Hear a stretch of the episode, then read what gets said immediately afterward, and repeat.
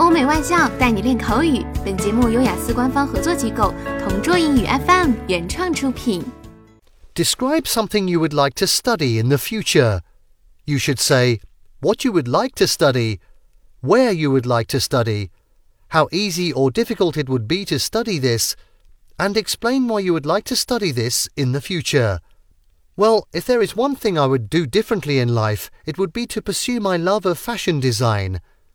As a child, I used to sew outfits for my cousin's dolls, and because I grew up without having my own dollies, I adored my one and only Barbie toy and made many gorgeous clothes for it. As a result, one of my aunts noticed my designs and advised me that I should really study design at a fashion school. I was shocked when I heard the positive feedback, and as a child, I had no idea it was something that could be taught in schools, so I vowed I wanted to study it when I grew up.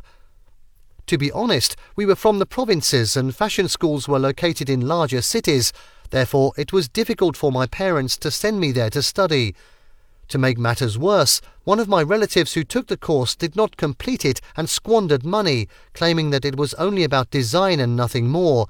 She also boasted that she found it tedious and that it would not provide a wide career advancement in the future.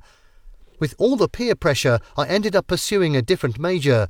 So in the near future, I shall enroll in one of the best fashion schools and learn all the methods of dressmaking and designing, and I'll leap over a cliff just to make sure I don't miss out.